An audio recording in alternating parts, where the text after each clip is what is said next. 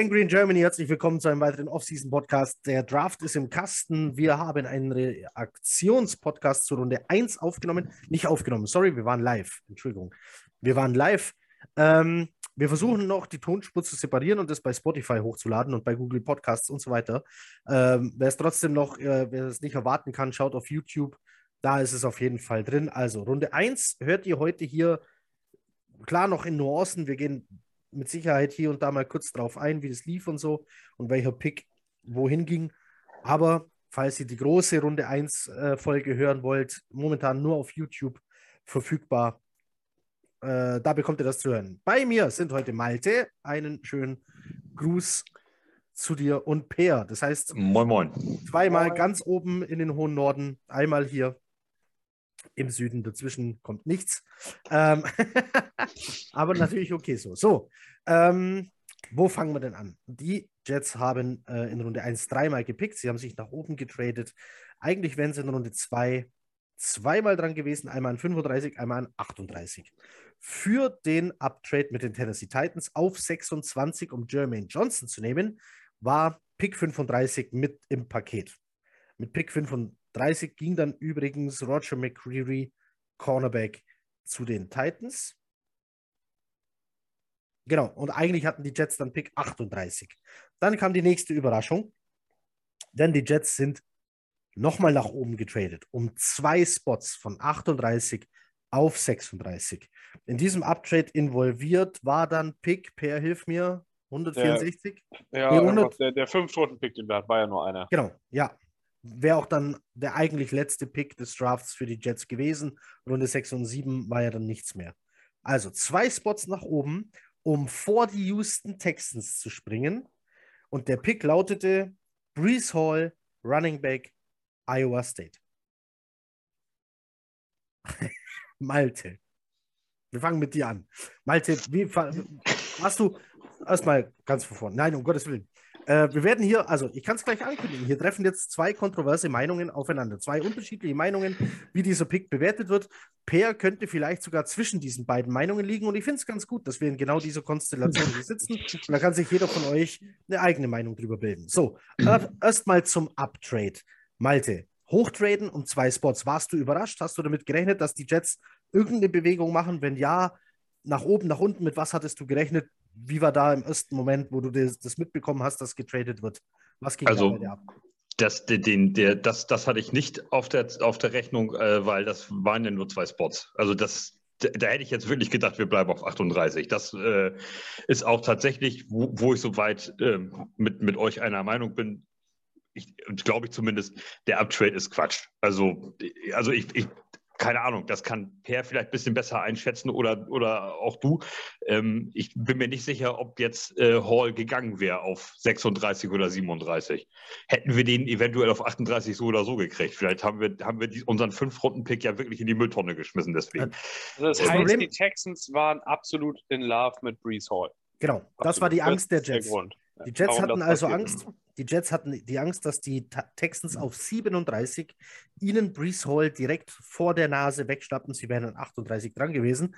Also war es ihr Ziel, die Texans zu leapfroggen, wie man so schön sagt, also zu überspringen, äh, um ihnen Brees Hall dann so rum vor der Nase wegzuschnappen.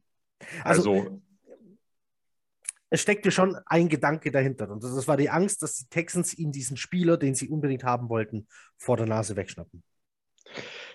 Dann äh, finde ich das okay, weil ich habe da ja auch eine, ich, ich mache einfach weiter. Ich habe da eine, eine, eine, ganz andere Meinung zu. Ähm, ich finde diese, dieses, dieses grundsätzliche, ich weiß, da, da, seid ihr wahrscheinlich totale Fans von, aber ich finde dieses grundsätzliche Positional Value in meinen Augen einfach Quatsch. Ähm, äh, grundsätzlich schwachsinnig. Äh, und zwar äh, ist es einfach so, du, du sitzt dort zusammen. Also ein GM mit seinem, mit seinem. Malte, ja, ganz kurz, du hast gerade ein Thema übersprungen. Ja. Wir haben noch nicht erwähnt, welche Position gedraftet wurde. wir, sind noch, wir sind noch beim Uptrade. Okay, also du warst okay. überrascht, dass hochgetradet wurde. Da war Ja, genau. Okay, da, alles das, klar. Äh, genau, ja. Hast du mit so. gar keiner Bewegung gerechnet, die die Jets machen oder eher nach unten? Weil ich war zum Beispiel jemand, ich dachte, wenn die Jets sich nochmal irgendwo hinbewegen, dann nach unten für mehr Picks in den späteren Runden. Ich dachte, wir sind mit Trade-Geschichten ehrlich gesagt durch. Äh, ich hatte gedacht, wir picken jetzt mit unseren Picks da, wo wir sie haben, weil, weil wir ja einfach eine, eine muss man einfach mal so sagen, wir haben eine geisteskranke erste Runde hingelegt und, ähm, und habe tatsächlich gedacht, wir haben jetzt so die, die schlimmsten Geschichten und das, was wir unbedingt alles wollten und brauchten, abgedeckt. Und ich war tatsächlich auch mit Pick 38 auf Linebacker eingestellt. Das, das, das hatte ich so für mich eigentlich schon mit einem Grünhaken äh, mhm. abgehakt. Äh, also ich war nachher dann äh, später vom Drittrunden-Pick auch überrascht, dass damit hätte ich jetzt auch nicht gerechnet. Also die Jets haben, haben mich persönlich tatsächlich überrascht. Also das ist jetzt ohne Wertung, also es ist jetzt weder negativ noch positiv. Sie haben mich halt zweimal überrascht mit, mhm. ähm, mit zweite und Drittrunden-Pick. So. Ähm, das grundsätzlich. Ich hatte aber damit gerechnet, dass wir einfach auf 38, 101 und so weiter bleiben und picken. Ähm, dass sie nochmal hochgehen, das, das habe ich einfach nicht erwartet. Also das, das ähm, ergibt sich natürlich, äh, ist dann schlüssig, den Spieler, den wir gepickt haben. Äh, und wenn ihr mir jetzt erzählt, die Texas waren, ja. waren, die Texans waren völlig in Love mit dem und so und hätten den wahrscheinlich genommen, dann äh, ergibt es natürlich jetzt irgendwie ein Gesamtbild. Ja, die Texans waren ja angegeben in diesem Draft mit Needs All Positions und äh, ihr, ihr Lead Running Back momentan ist, glaube ich, Rex Burkhead. Ja. Ja, ähm, also es kann sehr gut sein, dass die auf jemanden äh, auswahren, wie den Spieler, über den wir dann gleich reden. Per, bei dir, als die Nachricht kam, uh, we got a trade um, oder we have a trade, uh, wie war es bei dir? Ich habe damit gerechnet fast, dass irgendwas passiert, weil ich finde jetzt so nach Abschluss von drei Drafts von Douglas kann man sagen, dass er es nicht gern hat, auf der Stelle sitzen zu bleiben. Egal in welche Richtung. Also das kann man, glaube ich, schon sagen. Letztes Jahr war eigentlich die genau gleiche Konstellation. Man ist hochgegangen für Vera Tucker und hatte einen frühen Zweitrunden-Pick. Da haben alle gedacht, er geht runter, um mehr Picks anzusammeln. Ist nicht passiert. Er hat dann Elijah Moore gedraftet. Und ich habe dieses Jahr auch damit gerechnet, dass, ja, also entweder er macht den Pick oder er geht hoch oder was auch immer, aber ich glaube nicht, ich habe nicht damit gerechnet, dass er mehr Picks ansammeln will, weil die hat er ja für den ersten Trade für Jermaine Johnson auch schon rausgegeben. Und es gab mehrere Gerüchte, dass die Jets halt nicht so viel Interesse an der Quantität der Draft-Class haben, sondern halt wirklich an der Qualität. Weil man halt, letztes Jahr hat man, glaube ich, fast 20 Rookies reingeholt, wenn man die undrafted Free Agents dazu zählt. Und dieses Jahr, glaube ich, war man dann der Meinung, dass man da vielleicht ein bisschen, damit man die halt nicht alle verbaut, ein mhm. bisschen mhm. Spielraum lässt und weniger nimmt. Wäre das auch so deine der, Vorgehensweise gewesen? Ja, schon, nur dann hätte ich keinen Running Back genommen mit dem Also, wenn ja, du einen ja. Spieler hast, den du willst, dann ja. Aber, mein ja. erster Gedanke war wieder ein Thema, das wir in dieser Offseason ja schon ein paar Mal hatten, dass die Jets Backups teuer bezahlen müssen, weil gerade in diesen Late Rounds entweder nicht gepickt oder schlecht gepickt wurde in der Vergangenheit.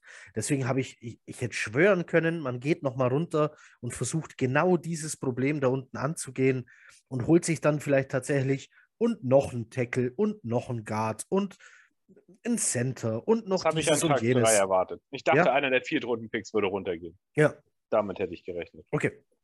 So, jetzt ging es nach oben, dann wurde der Name verkündigt. Wie gesagt, äh, Brees Hall, Running Back, Iowa State. Jetzt habe ich es doch schon zum zweiten Mal gesagt, fällt mir jetzt gerade auf, wo ich sage. Also wir hatten das Thema Position schon. Jetzt bleibe ich noch kurz bei Per. Ähm, per, grundsätzlich, was hältst du vom Pick? Als er kam in dem Moment, war ich schockiert. Ja. Ich, ja das, das hätte ich in tausend Jahren nicht. Ich meine, gut, im Endeffekt ist es eigentlich fast unfair, als Fan sich über den Pick aufzuregen, wie ich es getan habe weil du halt vorher drei wirklich starke Picks geleistet hast. Aber nach jetzt zwölf Jahren Jets-Fan sein, ist die Schnur halt kurz. Das muss man einfach so sagen. Wenn da irgendwas passiert, wo du denkst, das ist nicht, nicht richtig oder das läuft kacke, dann ist man schnell dabei, wieder eine leichte Schimpftirade abzulassen. Zumindest geht es mir einfach so, weil für mich ist es eben so, dieses Team muss sich das Vertrauen auf dem Feld erst wieder erholen, bevor ich mich nicht über jede Kleinigkeit aufrege, die meiner Meinung nach schief läuft. Und so war es in dem Moment auch. Also als der Pick kam, habe ich, glaube ich, echt geschimpft. Also da habe ich erstmal in alle Gruppen was irgendwie abgelassen, auch privat so bei an Leuten und so. Und ich konnte es nicht verstehen. Und ich fand es vollkommen daneben in dem Moment. Das war, also es hat eine halbe Stunde gedauert, bis ich mich wieder abgeregt hatte. Okay, es geht aber wahrscheinlich nicht um die Person äh, Brees Hall an sich, mit dem ist alles okay. Also zumindest nicht, dass ich wüsste, dass der irgendwelche. Äh, nee, das nicht. Ähm, aber er wäre auch nicht mal mein bester Running Back im Draft gewesen. Wer war das deiner? Halt Walker? Noch. Ja, und zwar okay. deutlich. Okay. Also, das war, ähm, kam dann noch dazu. Also es geht um die Position des Running Backs. Das hat dich gestört. Ja. Dann jetzt, jetzt kommen wir nämlich so langsam an das Thema, auf das wir uns jetzt hinarbeiten. Warum hat es dich gestört? Geht es um Positional Value? Geht es ums ja. Need an sich? Oder hättest du einfach lieber erst andere Probleme angegangen? Nee, mir ging es tatsächlich um den Positional Value dabei. Ich persönlich würde einen Running Back eigentlich niemals unter den ersten 100 Picks nehmen. Und das hat nichts damit zu tun, dass die Position nicht wertvoll ist. Das ist sie durchaus. Es ist wichtig, dass du da jemanden hast, der das Scheme ausführen kann, der imstande ist, die Blocks zu lesen und es so umzusetzen, wie er es machen soll. Aber es ist nun mal so, wenn man sich den Unterschied anguckt zwischen einem Second Round Safety und einem Sechs-Runden Safety, das ist qualitativ gigantisch.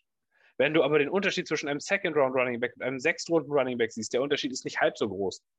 Das ist einfach, es wird in dieser Draft Class wenigstens zwei Running Backs geben, die an Tag 3 kommen, die eine erfolgreichere Karriere haben als Brees Hall. Weil die Mathematik, weil die Wahrscheinlichkeit einfach hoch ist, dass das passiert. Weil sie von ihrem Umfeld so abhängig sind, dass irgendwo einer wahrscheinlich, ich weiß jetzt, ich habe nicht vor Augen, welcher wo überall hingegangen ist. Aber meinetwegen in der siebten Runde ist einer zu den Rams gegangen und Akers und Henderson verletzen sich erneut. Ich würde auf den setzen, dass der mehr Rushing Yards hat als Brees Hall. Einfach weil er bei den Rams spielt. Und das ist der Grund, warum ich mit dem Running Back Pick in Runde 2 nicht konform gehe. Der Leistungsunterschied zwischen Runde 2 und Runde 6 ist nicht da. Nicht mhm. so groß. Deswegen, das ist für mich der Unterschied im Positional Value. Das kann, der, das kann am Ende ein All-Pro werden, ohne Frage. Aber er muss es eigentlich auch, um diesen Pick zu rechtfertigen, um den Unterschied zu rechtfertigen, dass du nicht in Runde 4 eingenommen hast. Und ja. erschwerend kam dann eben noch hinzu, dass man Michael Carter schon hat. Genau, das kommt noch erschwerend hinzu, weil Michael Carter hat seinen Job keinesfalls schlecht gemacht. Im Gegenteil, ich glaube, wir haben hier mit einem Viertrunden Running Back einen exzellenten Runner und auch Passcatcher gefunden, der das System umsetzen kann. Ich habe genau nochmal nachgeschaut nach dem Pick. Er war bei PFF auf ähm, hochgerechnet die meisten Force Tackles misst per, also per Laufversuch. Ja. Also er war quasi der Running Back, der am meisten Tackles hat vorbeifliegen lassen in der ganzen NFL, wenn man es auf 100 Tackles oder sowas hochrechnet. Okay, für die, die uns jetzt zuhören oder das hier auch bei YouTube sehen, ihr habt jetzt ähm, Pers Meinung gehört, ähm, dass es ihm darum geht, ja, Positional Value, ja, ich komme gleich drauf, von was wir da eigentlich reden, bevor ich dann zu Malte rübergebe. Also Malte, ganz kurz noch. ähm, aber es ging eher darum, um den Drop von Runde 2 Running Back runter auf Runde 6 Running Back. Wie, nehmt, äh, nehmt einen Chacon Barclay, der halt auch Verletzungspech hatte und nicht in dem freundlichsten System spielt. Erstrunden-Pick, sogar Second Overall und nehmt äh, Alvin Kamara, Drittrunden-Pick und nehmt Elijah Moore, Sechstrunden-Pick. So, jetzt haben wir hier drei, einmal Mid-Round, einmal Late-Round, einmal First-Round und ihr seht, unterschiedlich, äh, so unterschiedlich kann es bei Running Backs halt nun mal manchmal laufen. Verletzungspech jetzt mal ausgeklammert, schon klar. Okay, worum geht es jetzt bei mir? Bei mir geht es darum, ähm, es gibt Seiten, es gibt Menschen, es gibt Personen, äh, die beschäftigen sich mathematisch mit Football. Das sind die sogenannten Analytics. Die bekanntesten davon sind die Jungs von Pro Football Focus. Die Seite kennt ihr. Ihr habt es schon mal irgendwo gesehen, weil die machen ja auch noch mehr als nur Grades vergeben. Die machen Podcasts, die machen Posts, die machen News, die machen alle. Ähm, das alles, ihre Grades errechnen sie. Das Ganze ist Mathematik. Und genauso hat sich Pro Football Focus irgendwann mal hingesetzt und hat angefangen zu rechnen, was ist eigentlich im Football erfolgversprechender? Was bringt mir mehr?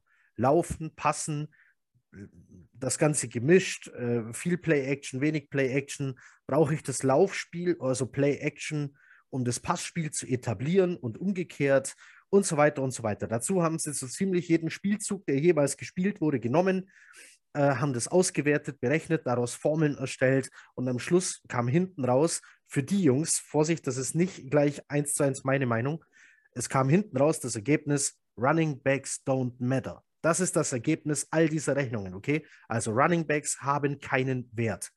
So knallhart haben es diese Leute berechnet.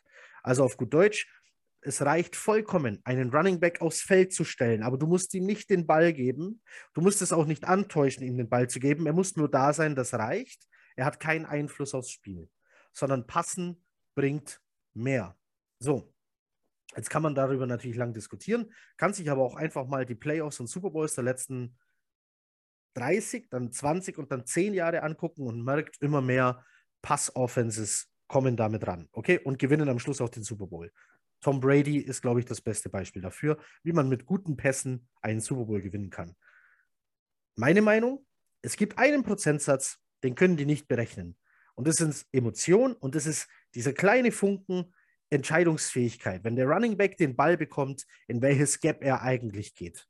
oder ob er außen rumrennt. Das können die nicht berechnen und auch so entstehen manchmal ganz neue Situationen. Also ich bin noch, noch bin ich nicht bei Running Backs Don't Matter, aber ich habe für mich den Entschluss betroffen, äh, getroffen, dass Running Backs dir viel mehr bringen im Fantasy Football als im echten Football. Und dass das Run Game nicht an deiner ersten Stelle sein sollte und man sollte eine Offense nicht ums Run Game aufbauen. Das ist meine Meinung und deswegen war auch ich bei diesem Pick schockiert, weil es ein Running Back ist, während man andere Lücken noch im Kader hat. Wir haben nach wie vor niemanden, der gegen Tight Ends antreten kann, denn wir haben keinen äh, Linebacker, der vernünftig äh, covern kann. Und das stört mich furchtbar. Und wir haben immer noch keinen Runstopper in der D-Line für Fatukasi. Runstopper überall auf dem Feld geholt, aber nicht vorne in der Line. Das sind für mich Dinge, die hätte man vorher füllen müssen, bevor man einen Running Back holt, weil die mehr Einfluss aufs Spiel haben. Übrigens, um es gleich klarzustellen, die Jungs von Pro Football Focus sind sogar der Meinung, mit so einem Premium-Pick hätte man irgendwas holen müssen auf einer Premium-Position. Egal, ob man ihn braucht oder nicht, um für die Zukunft zu investieren, denn solche Teams sind dann rechnerisch anscheinend erfolgreicher als andere. Wie gesagt, soweit bin ich noch nicht. So, jetzt ist mal klargestellt, Per sagt, nee, der Drop ist nicht so, hätte man was anderes holen können. Ich bin der Meinung, es ist halt ein Running Back und war deswegen eine Pick-Verschwendung. Und jetzt darf Malte hier die Lanze für die Running Backs brechen. So, Malte. Du hast schon angefangen mit den Worten, das Positional Value. Äh, ist Schwachsinn. Ist Schwachsinn. Findest du? Äh, also, ja, äh, Schwachsinn bedeutet ja jetzt, ja. Schwachsinn also, bedeutet ja jetzt auch, dass ein Guard genauso viel wert wäre wie ein Tackle. Ja, also Schwachsinn finde ich, dass man das einfach in jeder einzelnen Situation darauf anlegt. Mhm. Weil, also ich muss, ich muss es ja kurz mal erklären. Also ja, vorab erstmal, vorab. Ich, ähm, ich gehe das soweit mit. Ähm, ich, das Argu, ich kann das, ich finde den Pick insofern, äh, mein, mein Negatives an diesem Pick ist das, was du gesagt hast, da gehe ich, da gehe ich mit, dass wir andere Lücken gehabt hätten, die es zu stopfen gilt. Das ist soweit klar, das kann ich, dieses Argument kann ich akzeptieren. Ähm, das Posi Pos äh, äh, große Buchstaben zuerst. Das Positional Value kann ich nicht akzeptieren, weil aus einem ganz einfachen Grund. Ähm, ich sehe das Ganze vielleicht auch aus 22 Jahren selber Football gespielt. Ähm, da sitzt ein Head Coach, ein GM, ein Owner. Ich nehme mal an, das wird von Team zu Team unterschiedlich sein. Aber bei uns werden es wahrscheinlich diese drei sein. Die sitzen zusammen. Wahrscheinlich schon Wochen vor dem Draft, während des Drafts und so weiter im Warroom. Niemand von uns ist dabei, niemand von BFF ist dabei, Gott sei Dank. ähm, wir, die sitzen da und unterhalten sich. Die haben ein Board, die haben Spieler, welchen Spieler könnten wir wo kriegen, was machen wir, wenn der schon weg ist und so weiter. Das kennt wahrscheinlich jeder, der hier zuguckt, der selber gemockt hat oder äh, sich damit irgendwie ein bisschen auseinandersetzt. Ähm, wenn du als Team, als Head Coach, als GM darüber sprichst, was wollen wir machen, was können wir machen an dieser Stelle. Und der Head Coach zum Beispiel sagt, ich habe da einen geilen Michael Carter, wenn der gesund bleibt, ist der geil, der bringt uns was und so weiter. Ich brauche aber noch Ergänzung. Ich habe da nur Ty Johnson und Trevin Coleman im Moment im Hintergrund. Wir könnten an dieser Stelle Spieler XY kriegen, in diesem Fall Hall. Der würde mir Folgendes bringen, dies, das, jenes was auch immer die sich dann da irgendwie ausdenken. Und dann geht der Pick für mich absolut klar. Wenn ein Head Coach da sitzt, der Plan hat von der Mannschaft, von den, von den, vom Gesamtgefüge, von einzelnen Positionsgruppen, von einzelnen Spielern, der mit seinem Coaching-Staff darüber spricht, dann ist das keine mathematische Entscheidung, sondern eine Entscheidung eines Head Coaches, äh, Schrägstrich GMs, ähm, Owner, der es vielleicht absegnen muss, und wo die sich eben darauf einigen, es ist, es soll eben Spieler XY sein, um Feuerkraft zu kriegen für was auch immer. Ob es jetzt ein Receiver gewesen wäre oder ein Tight End oder ein Guard meinetwegen, ähm, das ist, das haben die sich da, die denken sich was dabei.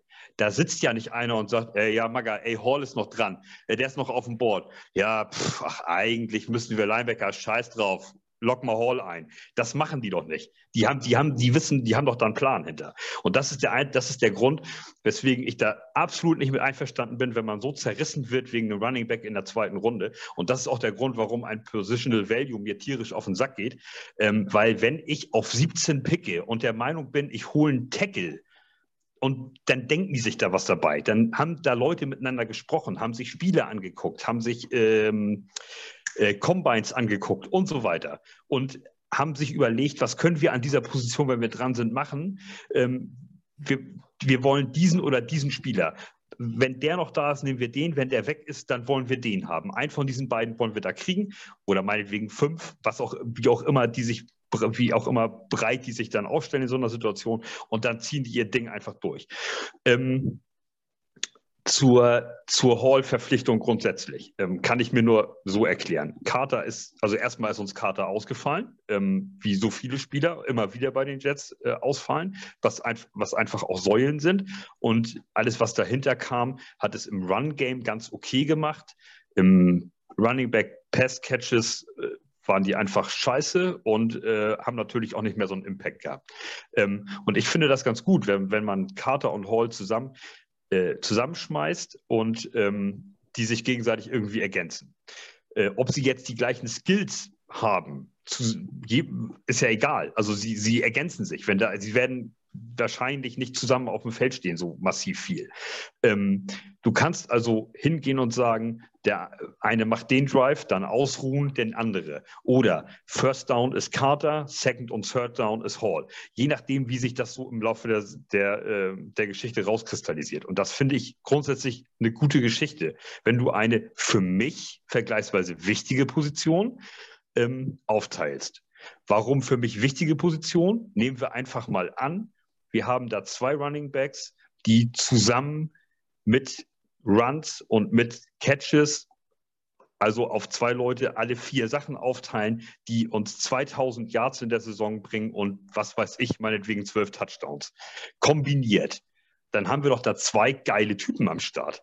Wenn wir zweimal 800 Yards Rusher haben, die auch noch jeweils 200 Yards fangen und beide machen sechs Touchdowns in, in der Regular Season, pff, das ist doch ein Zweitrunden-Pick scheißegal.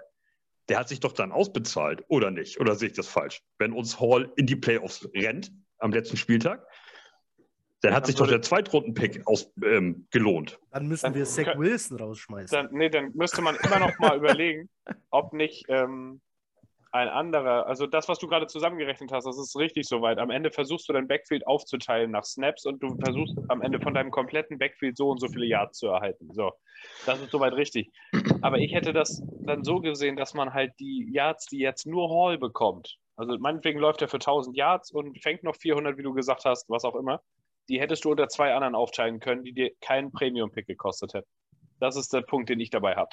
Denn du hättest, jetzt hast du die Entscheidung getroffen für Hall und für diese Yards, aber gegen Pass-Coverage bei den Linebackern.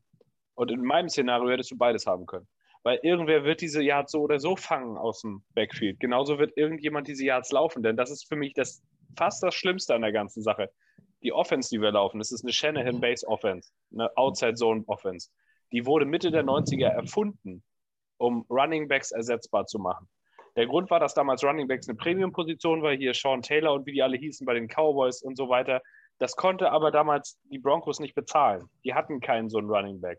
Also hat er sich mit seinem Offense-Line-Coach hingesetzt und gesagt, so, was machen wir denn jetzt mal, um das irgendwie aufgeteilt zu bekommen? Und dann haben sie sich eine Outside-Zone ausgedacht, wo der Running Back nur eine Sache können muss, nämlich schnell nach außen laufen und einen Block nach innen lesen. Das ist das Einzige, was der Running Back bei fast jedem Play macht bei den Jets. Und das ist der, der Punkt, wo ich es nicht verstehe das, also Ty Johnson ist ja gut gelaufen, er konnte nur nicht fangen. So, auf den Schluss sind wir auch schon gekommen. Also wäre es gut gewesen, Pass-Catching Running Back dazu zu holen. Das haben sie auch getan mit Hall. Das ist seine stärkste Fähigkeit. Das ist soweit für mich in Ordnung. Aber dass du da nicht einfach in der Free Agency dir einen holst oder einen, der wirklich nur fangen kann an Tag 3, der gar nicht erst laufen soll, der nur diesen Teil übernimmt. Rashad White. Ja, aber der ist ja auch relativ früh gegangen. Stimmt, tatsächlich, ja. in Runde 3 weil der eben guter Passfänger ist. Das macht ja auch alles irgendwo Sinn. Aber dass du dann einen Running Back nimmst, dem du auch noch deinem Rookie vom letzten Jahr vor die Nase setzt, der sich bei jedem einzelnen Scheiß-Snap das Herz aus der Brust gerannt hat, der hat einen Tackle nach dem anderen daneben fliegen lassen, der hat Kontakt absorbiert bis zum geht nicht mehr, der hat als einziger Plays gemacht den ganzen Scheiß November lang, als sonst niemand da war. Und dem Typ, der alles gezeigt hat, was du sehen willst von einem Day 3 Rookie, setzt du jetzt einen vor die Nase. Wie kann man menschlich eigentlich so dämlich sein? Das ist das, das, das macht für mich einfach komplett keinen Sinn. Na, wenigstens da haben sie gedacht wie ein Mathematiker. Nee, ich kann schon verstehen, dass du versuchst, deine Offense quasi over the top zu heben. Mit dem Hall ist ein sehr talentierter Running Back und er ist sehr gut darin zu fangen. Dass du Carter war nun nicht besonders gut als Pass-Catching-Back, das haben wir ja alle gesehen. Der hatte den einen oder anderen Drop dabei, wenn ich mich nicht täusche, auch einmal irgendwie hochgebettet, wo dann eine Interception draus wurde. Dass du da was machen musst, ist irgendwie klar. Aber dass du dafür einen solchen Premium-Pick hergibst, den du wirklich an anderer Stelle hättest brauchen können, oder mit dem du dir mehr Depth ansammelst oder was auch immer. Aber Jetzt hast du halt die Entscheidung gegen diese anderen Probleme getroffen und dafür dein Running Game quasi over the top zu heben, was aber auch halt nicht garantiert ist. Es gibt auch Running Backs, das gab es auch schon, die in Runde 2 gedraftet werden, die dann gar nichts reißen, weil sie in dem System nicht zurechtkommen oder weil sie sich ständig verletzen, weil das bei dieser Position nun mal so ist. Jedes Mal, wenn du den Ball bekommst, kriegst du einen auf die Knochen danach. Das liegt in der Natur der Sache. Deswegen verletzen die sich und haben im Durchschnitt eine Karriere von dreieinhalb Jahren. Das zwei. Das ist, ja, wenn überhaupt. Das Ja. ist nun mal leider einfach so. Also nochmal, Linebacker hat vielleicht auch in acht Jahren noch. nicht um, den, in äh, drei. um, um, das, ähm, um den Satz komplett zu sprechen. Die durchschnittliche Karriere eines Running Backs in der NFL dauert zwei Jahre. Das ist das, was Per gerade angesprochen hat. Bedeutet also, und da ist Frank Gore mit reingerechnet. Okay, Frank Gore ist in dieser Statistik mit drin und trotzdem sind es nur zwei Jahre. Ohne Frank Gore wären es nur eineinhalb. Weil ja, gut, Frank da sind Gore- aber auch viele undrafted Free Agents drin und so. ne? Also das gleicht sich schon in der Mitte aus. Gehen wir Es mal davon aus, der wird seinen Rookie-Vertrag wohl bei uns erfüllen. Da gehe ich mal stark von aus. Der wird die vier, fünf Jahre, die er dann bei uns hat, die wird er spielen und die wird er wahrscheinlich auch seine Leistung bringen. Aber diese Leistung wage ich mich weit aus dem Fenster zu lehnen, hätte auch Carter plus X plus X gebracht. Für weniger halt ausgegebenes Value. Das ist das, was mich daran so stört. Also mit was ich mich anfreunden kann, ist, dass Hall ein verdammt guter Catching Back ist. So, er Ja, bringt dir was fürs stimmt. Passspiel. Und das ist wieder so, jetzt kann ich schon besser damit leben. Wenn einer nicht nur rennt, sondern dir was fürs Passspiel bringt, kann ich damit leben. Also, ich finde, ähm, ich habe vorhin nochmal überlegt, was ich wohl für ein, noch mal für ein Argument für Hall ähm, mir zusammenbasteln könnte. Ich finde zum Beispiel, dass du mit Hall und Carter eine jetzt auch mal eine I-Formation aufs Feld stellen kannst. Ähm, die, ähm, also falls jemand zuhört, eine I-Formation, der Center, der Quarterback, Running Back 1, Running Back 2, alle in einer Flucht, wie ein I, deswegen I-Formation. Ähm, da kannst du äh, Pre-Snap in Motion gehen und schickst auf einmal zwei Running Backs zwischen die Wide Receiver jeweils und hast plötzlich fünf Wide Receiver, also in der Shotgun, auf on the line und, und äh, hast auf einmal fünf äh, Passempfänger auf dem, äh, auf dem Board, wo sich die Defense aber vorher auf eine I-Formation eingestellt hat, also auf eine klare Run-Formation eigentlich, weil äh, der zweite Running Back einen ersten Running Back vor sich hat als Vorblocker. Du kannst auch in der I-Formation bleiben, äh, den Ball snappen und zwei Fake-Handoffs machen und die Running Backs laufen links und rechts in eine, äh, in eine Passroute. Ähm, also da, da, das Problem dabei ist, was, wir, was ich bislang immer gesehen habe, das kannst du nicht machen mit Ty Johnson, weil wer nimmt dir denn ab, dass der Typ einen Ball kriegt in der Luft? Also du, du, du, kannst, du konntest mit dem doch keinen Fake-Spielzug äh, spielen. Jetzt hast du aber zwei Running Backs, wo du einem den Ball geben kannst, der damit ziemlich geil laufen kann, das haben wir letztes Jahr schon gesehen, und ein, der Ball fangen kann. Also ähm, für, für mich macht das Gesamtbild wird ähm, schlüssiger, dass sie Hall gedraftet haben. Also ich weiß jetzt nicht, ich habe mir nicht angeguckt, ob wir in der I-Formation äh, ähm, total oft oder nie auf dem Feld waren letzte Saison. Das, ich kann es nicht mal sagen aus dem Kopf. Aber die äh, für mich mit nur einem funktionierenden Running Back ähm, brauchst du keine I-Formation aufs Feld stellen, vor allem weil es ja einfach auch keinen Fullback mehr gibt. Also in unserer Offense Wir braucht man ja einen. eigentlich einen. Wir haben einen. Äh, ja. aber, aber grundsätzlich in der NFL stirbt er ja nach und nach aus. Also, aber das ist zum Beispiel, ich, ich, ich finde zum Beispiel, dass man eben gute, ähm, gute Fake-Geschichten jetzt äh, auch einbauen kann, was ja auch Zach Wilson helfen wird. Also, ich glaube, also, dass in der I-Formation zwei wirkliche Running Backs rauskommen, habe ich noch nicht gesehen. Weil einer davon ist ja zum Blocken da. Das ist ja normalerweise läufst du dann ja einer blockt, der andere läuft da hinterher. Also Richtig. Ich, aber ich kann mir vorstellen, was du sagst, dass beide gleichzeitig auf dem Feld sind. Meinetwegen, beide stehen halt in der Shotgun links und rechts vom Quarterback. So. So dass du dann halt ein bisschen spielen kannst. Der eine Motion draus oder was auch immer. Die Patriots laufen zum Beispiel unheimlich gern dieses 22 Personal, also zwei klare Running Backs. Hat, Da kannst du ähm, natürlich schon mitarbeiten. Das, das macht irgendwo aus, das, klar, das kannst du schon machen. Aber wir haben ja jetzt zum Beispiel auch drei fähige Tight Ends. Also das, weiß ich, ja, für mich ist es halt das Argument schwer anzubringen, dass nicht auch wer anders das hätte machen können, was Hall macht, zusammengerechnet. Das, das, das, das, das verstehe ich total. Das, ich kann das Argument auch akzeptieren, aber es ist ja auch gut, dass ähm, der eine es so sieht und der andere so sieht. Ähm, wir müssen ja nicht alle gleicher Meinung sein. Das finde ich, ich, bin, äh, also ich bin mal gespannt, äh, wie die das am Ende zusammenbringen. Also ich kann mir schon vorstellen, dass wir da so ein bisschen was sehen, was mit beiden Running Backs funktioniert. Hm. Aber hat, hat Hall zufällig, hat er mal Snaps bekommen und stand im Slot? Ja, also okay. doch durchaus ab und an. Ja. Aber ja, das ist eher so gimmickartig, ne? Aber, ja. aber das kann er schon lernen irgendwo. Aber wir haben halt auch schon recht viele Slot-Receiver. Insgesamt. Ich bin, aber also, ich, ähm, also ich, ich, ich finde aber tatsächlich, also das Argument, was, was, äh, was Knut, glaube ich, in den letzten sechs Tagen, ich, ich weiß es nicht, ich, ich habe es 17 Mal gelesen von ihm oder so und ich finde es wirklich, ich finde es wirklich ganz, ganz schlüssig und ganz in Ordnung. Sie sind jetzt wirklich mal mit der Offense All-In gegangen und haben da Zach Wilson ähm, auch Skill Positions an die Hand gegeben, haben da Receiver um ihn drum aufgebaut, jetzt Tight Ends, jetzt noch einen zweiten Running Back dazu. Wir haben einfach jetzt wirklich auch kein Argument mehr zu sagen, äh, oh scheiße, jetzt haben wir wieder nur drei Spiele gewonnen. Jetzt muss auch mal äh, wirklich Dampf auf den Kessel. So und äh, das und dann sieht man ja, woran ist man jetzt? Wie, wie, wo, wie steht der Head Coach da? Wie steht Zach Wilson da? Haben wir da was oder nicht? Und jetzt trennt sich hier mal die Spreu vom Weizen. Das, und das finde ich schon. Das ist schon eigentlich eine geile Sache. Da wollten wir doch jahrelang hin. Jetzt sind, jetzt sind wir da. Also jetzt hängen wir uns also, nicht an einem so einem scheiß Running Back auf. Jetzt nein, gehen wir also auch das, mal diesen Weg weiter. So. Das, das absolut. Wir haben sämtliche Ausreden, die Zach Wilson oder die man für Zach Wilson finden könnte und die man für Sam Darnold ja auch hatte, die sind ausgemerzt. Die Line steht und die steht nicht schlecht. Ähm, wir haben Receiver, wir haben jetzt Receiver geholt, auch mit Nummer 10 Pick, vielleicht den besten im Draft. Für manche ist es Williams, für andere ist es Wilson, für manche war es London, keine Ahnung. Für mich war es Wilson. Ähm, einen Titan hat er dazu bekommen, zwei starke Titans äh, in der Free Agency. Also ja, Ausreden sollte es tatsächlich keine mehr geben. So, und bevor ich mich jetzt wieder in Rage rede, wechseln wir das Thema. So, sonst, Weil es ist, ich, ich, ich, ich muss, ich, muss, ich, ich, ich muss aber nochmal dann sagen, hier so für ja. alle Zuhörer und so, ähm, die nicht in der Redaktions-WhatsApp-Gruppe sind, äh, das sind die wenigsten.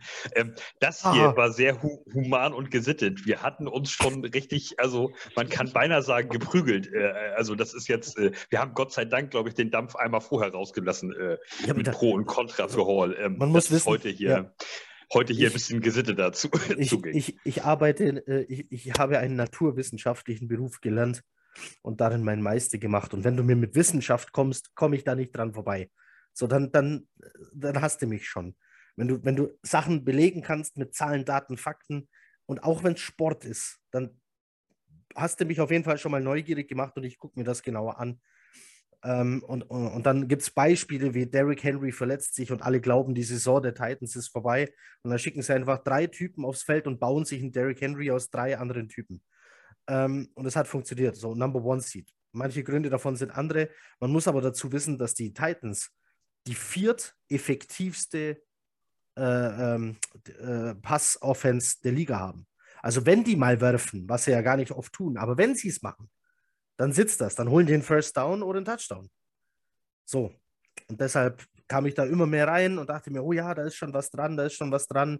Fantasy Football hast du geguckt, vor sieben Jahren waren die ersten acht Picks, Running Backs. Da gab es Running Backs, die hatten das ganze Backfield für sich alleine, ohne Konkurrenz und sind da gerannt, gerannt, gerannt, gerannt. 1000 Yards, 1200 Yards.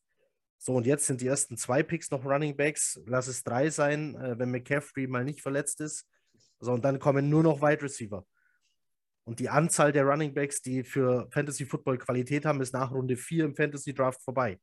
Das war früher eben nicht so. Also es gibt, du merkst es, die NFL wird passlastiger.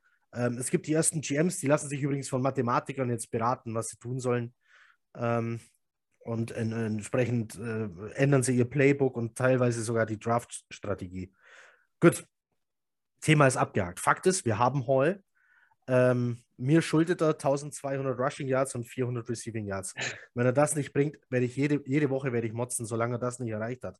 So, das will ich hier nur mal. Gott, und mir tut mein Ton, den ich da manchmal an den Tag gelegt habe, so leid, wenn ich mich da in Rage gerät. Es ist gar nicht so gemeint.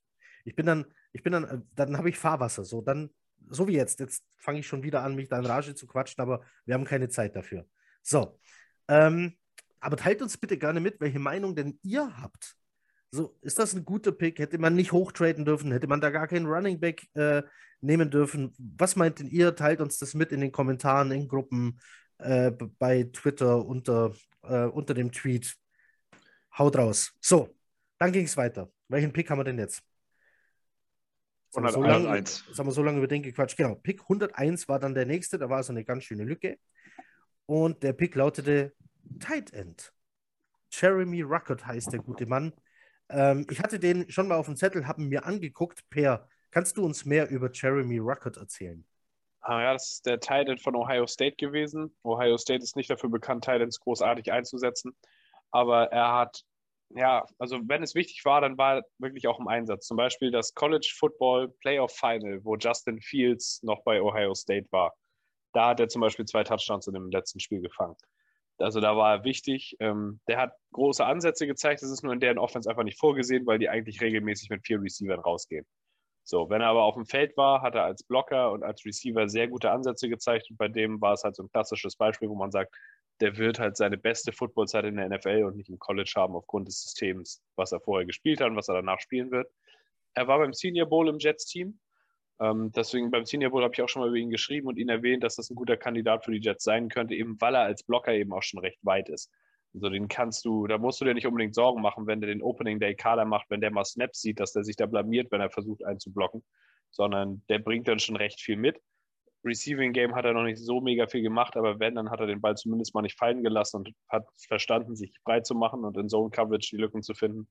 Und das ist als Ansatz ähm, eigentlich das meiste, was du von Teil dann erstmal sehen willst. Die brauchen sowieso zwei bis vier Jahre, bis sie in der NFL überhaupt Fuß fassen aus dem College. Und ich denke, das ist so ein Pick, den hast du gemacht, weil Hugh Sommer ist nicht mehr der allerjüngste. Der hat ja nun auch eine Verletzungshistorie von hier bis nach Meppen. Das ist dann so jemand, den du dann hoffentlich in zwei Jahren reinsetzen kannst, wenn der Vertrag von Hugh Sommer dir zu groß wird oder ausgelaufen ist. Und dann hast du quasi den Nachfolger direkt dabei. Und bis dahin ist er wahrscheinlich dein Teil denn drei oder vier als Blocker, fängt ab und an mal ein, wenn du nicht damit rechnest und entwickelt sich hoffentlich in Ruhe dahinter. Also ein Blick für die Zukunft. Du hast aber an der Stelle wahrscheinlich auch eher mit anderen Positionen gerechnet, oder? Also, naja, also ich habe schon damit gerechnet, dass wir einen Teil entnehmen, weil wir halt hinter den beiden Free Agent Signings, da hatten wir vorher nichts und da war auch jetzt immer noch nichts. Also ich dachte schon, wenn man jetzt wirklich diese, ja, dieses Commitment eingeht, was du in der Free Agency gemacht hast, du signst dir zwei große Titans, dann rechne ich jetzt damit, dass wir im Laufe der Saison eine Two-Titan-Offense quasi fast als Base-Personal sehen werden. Oder zumindest in der Nähe der drei Receiver-Offense. Damit rechne ich tatsächlich fest. Und wenn du dieses Commitment eingehst, dann baust du dir natürlich dahinter einen Stamm auf, damit du das nicht in zwei Jahren wieder ändern musst. Nur weil einer davon alt geworden ist oder sich verletzt hat. Also ich habe schon irgendwo damit gerechnet, dass es dann wirklich an 101 passiert ist. Hat mich schon überrascht, aber ich habe es erst den nächsten Morgen gesehen, weil nach dem Hallpick, nachdem ich mich eine halbe Stunde später wieder runtergefahren hatte, bin ich eingepennt. und dann habe ich das erst am nächsten Morgen gesehen. Aber ich habe mich darüber gefreut, weil ich den äh, vorher, ich habe mir den angeguckt, ich fand den sehr gut. Ich habe mir irgendwo auch gewünscht, dass die Jets sich den irgendwann holen. Von daher war das für mich ein guter Pick. Ich war hier voll im Linebacker-Fieber. Ähm, und, und habe auf den Namen Beavers gehofft, weil alle anderen Linebacker, die ich so cool fand, waren hier leider schon weg. Malte, mit was hattest du gerechnet und wie hast du auf Jeremy Rockets reagiert? Also ähm, gerechnet habe ich mit jedem Pick ab 36 Linebacker. Linebacker, jetzt muss aber ja. einer kommen. Ja. Jetzt aber mal ein Linebacker. Jetzt, jetzt kommt aber der Linebacker. Nee, doch nicht. Äh, ja, äh, also für mich war auch klar, war ja auch klar auf Linebacker. Ähm, bei Rocket hatte ich überhaupt noch nie gehört vorher. Ist mir auch dann bei Peer irgendwie untergegangen. Selbst wenn der das mal erwähnt hat im Podcast oder so, konnte ich mich nicht dran erinnern. Ähm, und aber jetzt im Nachhinein, wo der Pick dann drin ist und wo wir die ganzen Instagram-Videos und so weiter gesehen haben, muss man natürlich, wie kann man da nicht Fan von sein von dem? Also von der Familie, wie die da alle abgehen und so. Äh, ja, darauf, ähm, darauf sind wir noch gar nicht zu sprechen gekommen. Was hast du denn in den sozialen Netzwerken so bei Rocket gesehen? Also die Familie, Entschuldigung, die, ähm, die, der Vater ist wohl schon sein Leben lang Jets-Fan, die ganze Familie ist, ist Jets-Fan, er selber ist tatsächlich auch, es gibt Kinderfotos von ihm mit Jets-Helm und Jets-Trikot und so weiter, also er ist ein homegrown Talent äh, und, und äh, ja, kommt, äh, kommt da von da, New Jersey oder was, glaube ich, ne? Long äh, Island. Oder Long Island, genau sowas war es, ja. Und äh, die sind natürlich völlig steil gegangen da. Und das ist, dann muss man natürlich auch Fan davon sein. Und ähm, ich habe mir das gleiche überlegt, was, was Per eben hier so schön gesagt hat, weil Per und ich glaube Marvin es gerne mal sagen, dass ein Tight End ja so zwei, drei Jahre braucht, bis sie überhaupt irgendwie ansatzweise NFL-tauglich sind. Ähm, um das umzusetzen, Geschwindigkeit und was weiß ich, was da alles zugehört, ähm, gegen auf einmal gegen, äh, gegen äh, NFL Defensive End und äh, Outside Linebackers und, so, Linebacker zu spielen und sowas. Und das ist, ähm, das macht halt einfach total Sinn, äh, einen Tight End zu picken, ähm, der dann halt eben hinter unseren Free Agent, äh, Free Agent Signings ähm, Conklin und äh, Usoma da äh, hinterlernt und die eventuell in der einen oder anderen Situation vertreten kann. Exakt das gleiche habe ich mir auch überlegt, als, als der Pick dann drin war. Nichtsdestotrotz habe ich mit Linebacker gerechnet. Also ja, schon bei 36 und dann auch bei 101, bei 111. Ich habe bei jedem Pick einen Linebacker erwartet. Aber ich habe das schon mal gesagt, anscheinend ähm, sehen wir das dann irgendwie ganz anders als, äh, als Salah und, und, und, und Douglas. Also die sind ja ganz offensichtlich mit dem Linebacker-Room äh, zufrieden, weil die haben im Free Agency-Markt nichts gemacht bisher. Kein Draft-Pick. Das also, ist in der Free Agency auch gesagt. Also die wurden in irgendeinem ja. Interview zu dem Thema gefragt und Zahler hat gesagt, wir sind absolut zufrieden mit dem Linebacker-Room, den wir haben und sehen da keinen Handlungsbedarf. Aber an dem Standard wird er dann auch gemessen werden im November. Ja. Wenn, ich, wenn ich in Woche 4, 5 oder 6 im Fantasy Football äh, überlegen muss, welchen Titan ich aufstelle und dann sehe ich, da spielt jemand gegen die Jets und dann wird da stehen Platz 32 gegen Tight End im Fantasy Football. Oder Nummer, markiert. oder Nummer, Nummer 1 in Punkte abgeben gegen Titans. So, aber dann, dann gibt es Ärger. Ich stelle den Linebacker, äh, ich stelle den Titan dann übrigens trotzdem auf. So, mit Absicht. ähm, ja, ähm, mir ging es wie Malte, ich habe natürlich auch damit gerechnet. Ich kann jedem empfehlen, äh, guckt mal bei, äh, bei Instagram Jeremy Ruckert äh, sucht den in den sozialen Netzwerken. Ich weiß nicht, wer sich mehr freut äh, darüber, dass er bei den Jets gelandet ist, er oder das Team. Also es ist richtig cool. Habt ihr übrigens mal, weil ich jetzt hier gerade drauf zu sprechen komme, ich, ich gucke mir, weiß nicht, ob ihr das auch macht, ich gucke mir nach dem Draft wahnsinnig gerne die Anrufe an, die Spieler bekommen äh, und informiert ja. werden, dass sie jetzt gedraftet werden. Guckt ihr euch das auch gerne an? Ich finde es geil. Ja, allein um zu ja. sehen, ob der Typ ein Arschloch ist oder nicht. Zum Beispiel. ich, mag, ich mag die Emotionen also hätten die Jaguars mich angerufen und mir so erzählt, dass ich der First Overall Pick wäre, ich hätte aufgelegt. Also ohne Witz, guckt euch diese Videos an und guckt mal, wie andere Teams den Spielern erzählen, sie seien hyped und fired up, ihn zu bekommen. Du schläfst da ein. Ja. Das ist vollkommen unglaubwürdig. Und dann hast du die Jets-Jungs, äh, die da irgendwas ins Telefon brüllen. Ähm, ich glaube, wenn ich richtig verstanden habe, gibt es jetzt Leute, die haben ähm, Head Coach Salah via Source ins Telefon brüllt, jetzt als Klingelton. Ähm, die haben sich die Tonspur separiert und haben das jetzt als Nachrichtigungston auf dem Handy. Geil. Ähm, oder sollte es, oder sollte, oder ich glaube, es war der Wunsch, dass, also sollte jemand von euch diese Tonspur separieren können, macht das bitte, stellt das in die Gruppen als Audiodatei. Es gibt Leute, die wollen, dass sie das Klingelton haben. Also ganz anders, wenn, wenn, wenn, wenn Salah mich anruft und ans Telefon brüllt und dann sagt, er ist fired up und, äh, und er ist hyped, mich zu bekommen. Dem glaube ich das. Alter. Hat die Katze Deine einen runtergeworfen, wa?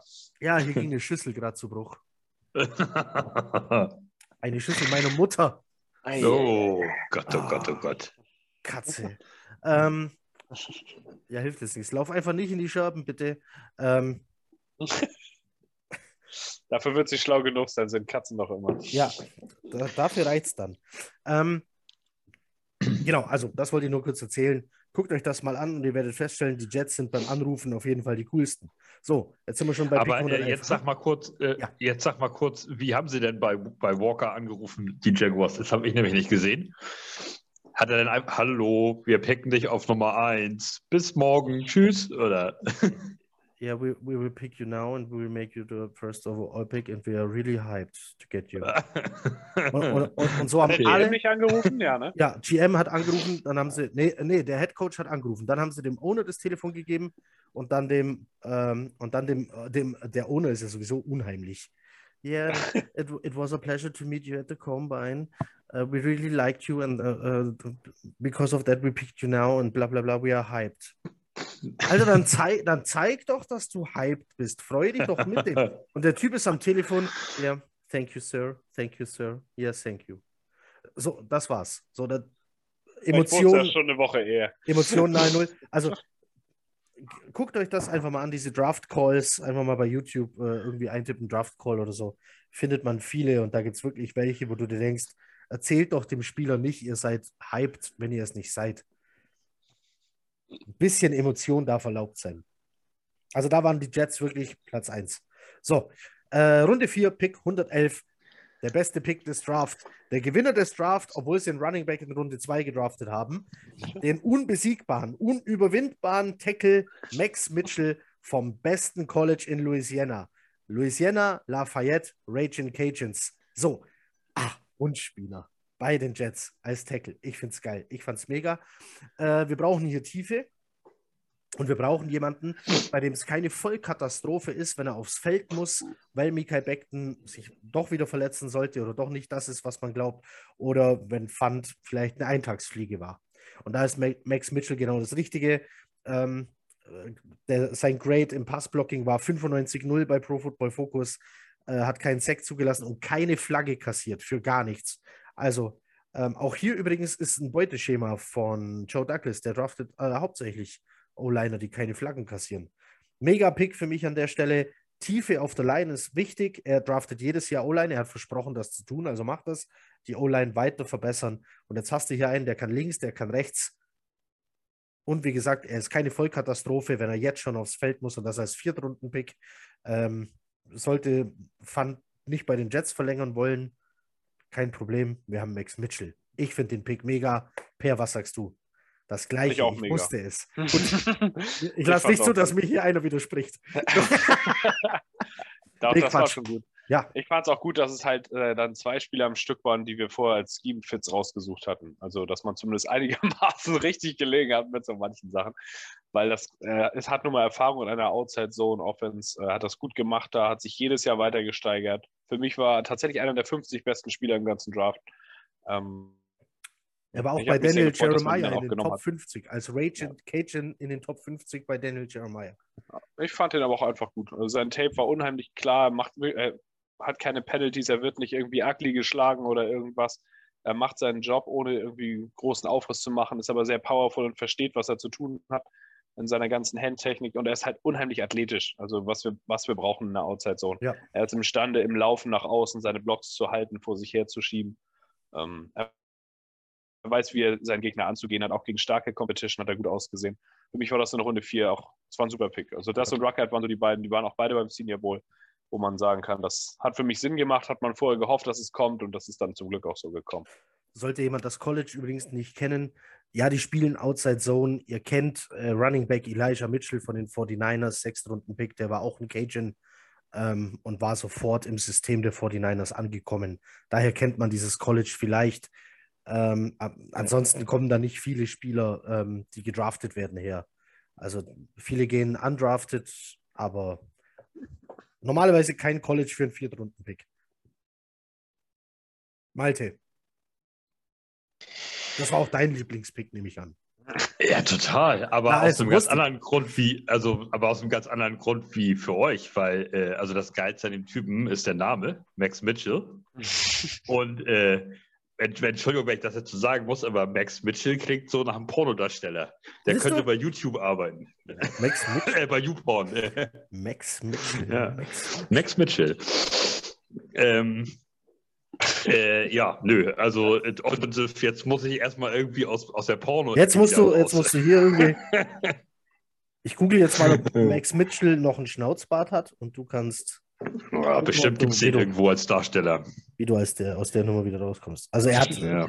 nee, Schnauzbart hat er nicht, er, hat jetzt, er trägt jetzt so einen, so einen äh, gepflegten äh, oh. Sieben-Tage-Bart. Das ist auch ja, kein aber... Pornodarsteller, Alter. Der, der ist ja, der sieht aus wie Jungfrau 40 äh, und sucht.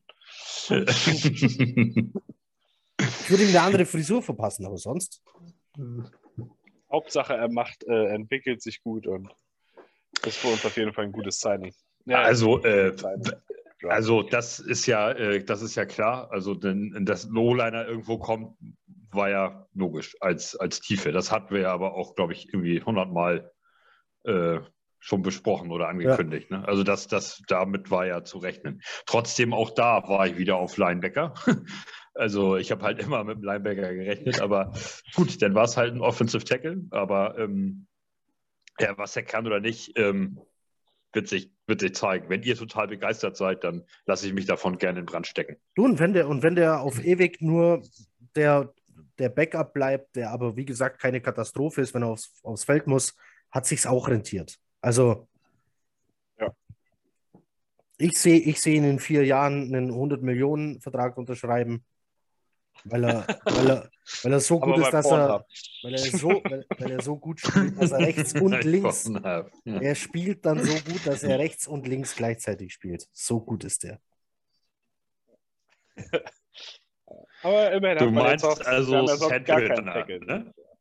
Genau, von der Mitte aus. Hint, der steht dann Du hinterm also- Center und rennt nach links und rechts und blockt da dann die Pass Rusher ab. So, ähm, Ja, Der revolutioniert das. Spiel, sodass du nur noch zwei O-Liner brauchst am Ende. ich feiere es einfach so, dass jemand von diesem College äh, bei den Jets gelandet ist. Ich finde es geil. Ich finde es mega. Max Mitchell war so, äh, ich hatte den in, in meinen Mock-Drafts mal, mal mit 38 genommen, mal mit 69. Dann dachte ich, nee, der geht bestimmt noch früher. Der ist Daniel Jeremiah Top 50. Der ist, musste in der zweiten Runde nehmen, sonst ist der niemals wieder da. Und dann habe ich eigentlich die ganze Zeit darauf gewartet, dass er weggeht. Dann waren die Jets dran und ich saß hier und dachte, boah, Max Mitchell ist noch da. Wie geil wäre es, wenn sie den jetzt nehmen? Und als der Name dann fiel, das war, also so geil wie die erste Runde war, das war schon ein geiler Glücksmoment für mich. Das fand ich sehr cool. So, Ja, jetzt ist sind die wir bei, Bestellung schon raus? ich, äh, wenn die Jersey-Nummer steht, dann kann es durchaus passieren, dass ich da eine Bestellung aufgebe, ja. So, jetzt versucht die Katze hier das Kabel abzubeißen und oder sich, oder sich im Kabel des, des Headsets zu erhängen. Also, äh, wer das nicht bei YouTube sieht, aua! Ich, sie, ist, sie ist acht Monate alt. Das ist, hier ist, die macht hier ständig irgendwas kaputt im Haus. Da ist der Übeltäter, wer das bei YouTube jetzt sieht, da ist sie. Gib mir doch einen Schluck Bier. Jetzt, jetzt, jagt, jetzt jagt sie meinen Bart und das Mikro. Ja, und so geht hier ständig irgendwas kaputt mit ihr. Ähm, und dann guckt sie mich wieder so an wie jetzt. Oh, ja, du bist süß. Mach weiter was kaputt. So, äh, Pick 117 war dann wieder die nächste Überraschung. Ähm, ich habe nicht mehr mit jemandem gerechnet, den man als Edge Rusher bezeichnen kann. Weil jetzt hat man ja dann doch tatsächlich Free Agency investiert. Man hat im Draft investiert, sogar mit Uptrade und jetzt nochmal im Draft. Und das war jetzt ein Pick, den müssten dadurch eigentlich die Mathematiker lieben. Weil das ist ja genau das, was sie erwarten. Egal, wo du im Prozess bist, äh, drafte für die Zukunft Premium Position, wenn du es kannst. Der gute Mann ist von Texas AM, richtig? Ja. ja. Texas AM. Er heißt Michael Clemens, Defensive End, sprich Edge Rusher. Ähm, Malte, hast du jetzt nochmal mit Edge Rusher gerechnet? Nein, du warst wieder auf Linebacker, genau wie ich. Ich war auf Linebacker tatsächlich. Ja. Äh, und ja, das Ich weiß, also, gar nicht, wer da, ich weiß gar nicht, wer da noch da war, ein Linebacker. Aber ich glaube, Beavers war hier immer noch auf dem Board. Ähm, Ja. Wo, wo ist der jetzt hingegangen? Unterm Strich? Beavers? Ich, ich, ich habe es noch gesehen. Ich habe es nicht noch gesehen. gesehen. Ich habe es noch gesehen. War es Ich nicht Denver? Kann das sein? Ah, das ist schon mehr. Ja, ist ja auch nicht so. Fiel mir nur gerade ein, wo der, wo, wo der wohl abgeblieben ist. Ähm, ja, finde ich gut. Also wir brauchen ja Rotation da, wir brauchen ja Möglichkeit, da Leute äh, auszutauschen. Ähm, in manchen Situationen vielleicht Spielzug für Spielzug äh, einfach reinwerfen, reinwerfen, nächster ähm, Bei den Giants. bei den Giants. Ah, New York. Immerhin. Ja, aber, aber gerechnet habe ich damit nicht. Also ich dachte, da sind wir eigentlich fertig auf Ja. der Position, muss ich sagen. Aber die ist für, ähm, für Salah immens wichtig, die Position. Ja. Das merkt man dann, ne? Können wir, können wir erstmal mehr. jedenfalls nochmal, wie viel Rotation wir da auf jeden Fall brauchen. Oder er da plant. Ist das, noch, ist das noch Rotation oder schiebt er den in die Mitte? Oder von was für einem Typ Spieler reden wir hier eigentlich? Hast du dich mit dem mal beschäftigt vor dem Draft? Wusstest du, wer das ist? Weil ich habe mich erst nach dem nicht, Draft mit ihm danach. beschäftigt und das erste, Ja. was ich von ihm gelesen habe, war alles nicht. gut. Das war alles nicht Ja. gut. Das war alles äh, suspendiert hier, suspendiert da, auf dem Feld zu hart, neben dem Feld zu hart. Aber alle Issues, die er neben dem Feld hatte, also wir reden nicht von, er hat keine Frau verprügelt oder so ein Quatsch, okay? Also um das mal klarzustellen, sondern da waren halt Dinge dabei wie, was weiß ich, ich glaube, da mal jemanden beleidigt, da mal jemanden in der Bar geschubst, äh, solche Sachen. Aber keine, keine extremen Gewalttaten, keine Alkoholgeschichten. Also so insoweit wenigstens. Also er hat wohl seine, sein, ist halt ein Hitzkopf anscheinend, so wie es aussieht. Ist jetzt für die Position nicht das Schlechteste, aber er kann es wohl weder auf noch neben dem Feld abschalten. Ja, also das Erste, was ich auch alles davon mitbekommen habe. Ich habe den vorher nicht auf dem Zettel gehabt. Ja. Ich habe den Namen ein paar Mal gelesen, aber teilweise echt eher bei Runde 6, 7. Da war mir in Mockdrafts mal aufgefallen, das war aber auch alles. Und dann habe ich das Erste, was ich dazu gelesen habe, war so ein Artikel von ihm von The Athletic aus diesem riesen Draft Guide, den die da rausbringen. Und da war alles schlecht. Alles, was da drin stand, war nicht gut. Das war echt, wie du sagst, da, standen nur Sachen. Und erstmal, er ist für einen Rookie unfassbar alt. Er ist 25, wenn die Saison losgeht. Dann ähm, stand er athletisch irgendwie underperformed beim Combine oder beim Pro Day, ich weiß es nicht mehr. Dann jede einzelne Saison, die er am College verbracht hat, war er wenigstens vier Spiele verletzt. Dann war mehrere Spiele suspendiert, wohl viermal verhaftet wegen gefälschten Führerscheindaten, wegen, weiß ich auch nicht, Schwarzfahren, einmal Driving, also DUI hier, also vollgekifft oder was auch immer am Steuer. Deswegen auch suspendiert. Gleichzeitig ironischerweise zum Team-Captain ernannt worden in seinem letzten Jahr. Ja, Also keine Ahnung. Fragt man sich, ob Douglas nur die Box gesetzt hat und den Rest hat er nicht mehr nachgeguckt. Weil Team Captain muss ja ein guter Typ sein eigentlich. und ansonsten halt auch nichts irgendwie, was aufgefallen wäre, was er wirklich gut gemacht hätte. Sondern also er war in allem so einigermaßen in Ordnung. Er versteht, wie er die Position zu spielen hat, aber halt absolut nichts flashy. Nichts, wo du sagen könntest, da kannst du deinen Hut dran hängen, das ist sein Number One Trade, das ist das, womit er sein Geld verdienen will. Sondern halt in allem soweit okay, aber nicht außergewöhnlich. Also es halt- soll halt ein sehr absoluter Techniker sein, was die Position angeht, sehr gut in seiner ganzen Handtechnik. Ich habe es mir ein bisschen angeguckt. Also ich kann mir vorstellen, dass der tatsächlich relativ viel Insight sehen wird bei uns aufgrund seiner Gewichtsklasse und der Tatsache, dass er halt kein Speed-Guy ist, sondern halt eher jemand, der über Technik kommt, der imstande sein müsste, auch mal einen Guard 1 zu 1 zu schlagen, sodass er da vielleicht ein bisschen rein und raus rotiert. Gegen den Run war jetzt keine Katastrophe. Aber das war, für, nachdem ich die ersten zehn Minuten mir das durchgelesen habe, was das für ein Typ ist und ein, zwei YouTube-Clips angeguckt habe, dachte ich, was soll das denn jetzt? Und dafür habt ihr nicht runtergetradet. Das fand ich so, weiß ich nicht. Äh, Mit dem Pick bin ich auch bis jetzt nicht warm geworden, muss ich dazu sagen. Also der Pick ist zusammen mit Hall so das, was ich in diesem Draft Ich- bei den also- der kam bei mir jetzt auch noch nicht ganz im Kopf an, der Pick. Also noch ein Edge Rusher, okay, wahrscheinlich kannst du nie genug haben, aber irgendwie muss ja auch jeder auf seine Snaps kommen, sonst wird es da ja schnell irgendwann mal ungemütlich werden auf der Position. Aber ja, dass man dann jemanden holt, nach all dem, was man bisher so gedraftet hat, dass das jemand ist, der sich hier und da mal suspendieren hat lassen müssen. Irgendwie komisch. Wie passt das zusammen, dass jemand regelmäßig über die Stränge schlägt und das Team dann sagt, du bist cool, du bist unser Captain? Also wie sind dann die anderen drauf? Ist auch ein Drecks-College. Also das ja, muss man mal ganz ehrlich dazu sagen. Also der Headcoach ist scheiße, das Team ist scheiße, die, die fand ich schon immer unsympathisch seit Johnny Menzel damals. Die waren auch irgendwann mal wegen Wettskandalen oder sowas auch in der Presse und irgendwie mega unsympathisch. Wenn ich das College schon sehe oder auf, äh, an einem Samstag die laufen oder so, ich kann die auf den Tod nicht ab. Also von daher, daher würde das irgendwo passen, dass die so einen zum Team-Captain wählen. war nicht Van Miller auch da? Nee, der war, meine ich, Georgia. Nee, der war ein Aggie. Weil der hat nämlich, äh, jetzt pass auf, unnützes Wissen über äh, Van Miller. Der verdient inzwischen äh, sehr viel Geld mit der Zucht von Hühnern und dem Verkauf von deren Eiern, weil er dachte, das sei das einfachste Fach, das er belegen kann. Und äh, an der Universität von Texas gibt es nicht viele einfache Tatsache. Fächer. Also dachte er, also dachte er, es ist mit Sicherheit ist Hühnerzucht so voll einfach und hat das, das, das Fach belegt. Und heute verdient er damit tatsächlich Schweinegeld. Und nicht die hellste Kerze auf der Torte, der Typ, aber naja. Naja, er verdient viel Geld mit Hühnern. Gut. Damit war der Das machen Draft. Zuhälter auch. ei, ei, ei. Oh Gott. Aber lachen müsst ihr trotzdem. Ja. Apropos Lachen, äh, wer es auch nicht gesehen hat, anscheinend hat äh, Joe Douglas, um den, den War Room während des Draft wach zu halten, regelmäßig Dad-Jokes erzählt. Also was sind Dad-Jokes? Das sind so, so ein typischer Papa-Witz, so Flachwitze halt. Äh, und damit hat er äh, die Leute bei Laune gehalten. Ihr findet ein paar davon in den sozialen Netzwerken. Aber Vorsicht, Füße hoch, äh, die kommen flach. Die kommen wirklich alle flach. Ähm, ja, damit war dann der Draft vorbei. Es gab dann, ich habe noch gehofft, hey, man könnte ja auch wieder reintraden mit irgendwas. Man hat ja da noch Leute rumfahren, die man vielleicht für Picks noch abgeben könnte. Äh, meine Favoriten waren hier CJ Mosley und Denzel Mims.